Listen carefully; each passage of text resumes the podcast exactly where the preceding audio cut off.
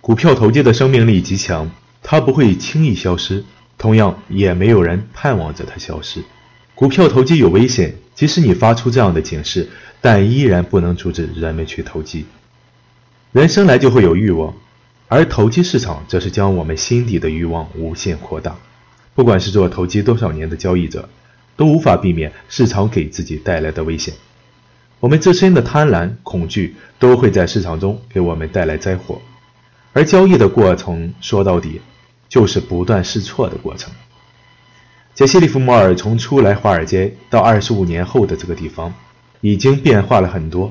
老式的投机商行已经不存在了，但对赌行依旧盛行，依然引诱着想要一夜暴富的人们。证交所也通过这些年的努力，不断的完善规则制度，许多的监管和限制都得到了有效的推行。不过，需要改善的空间依旧很大。随着市场的发展，当时的股票数量也多了起来。这需要交易者花费更多的时间和精力，来了解市场随时发生的一切关于投机的消息，同时也提高了交易者投机的难度。这就和现在的 A 股一样，高达三千七百多只股票，如何从众多股票中选取优质、有上涨潜力的来交易，这极大考验了交易者的能力。一般的交易者是依照信息和传闻去做交易的。信息和传闻有的是口口相传，有的则是依靠报纸，有直接表达的，也有暗示含蓄的。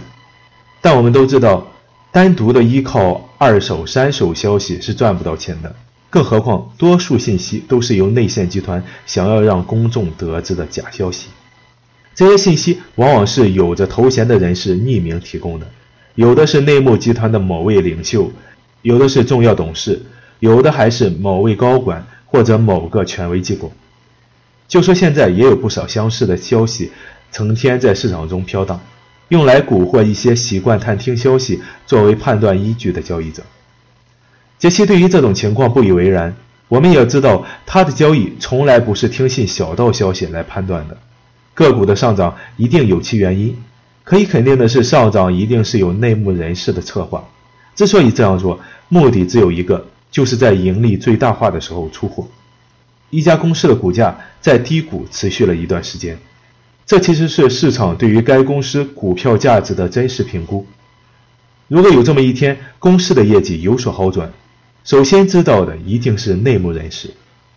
业绩持续好转，管理层会大公无私的直接告诉公众，让公众去买入赚钱吗？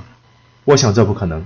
一定是内幕人士先于公众在股价低位可劲儿的买入，伴随着买入，股价也会持续升高。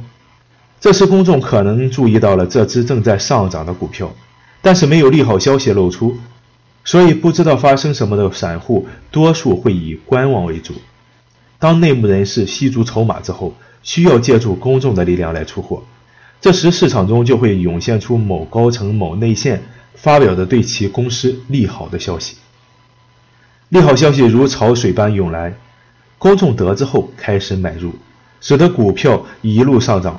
但我们都知道，股价是涨涨跌跌、循环往复的。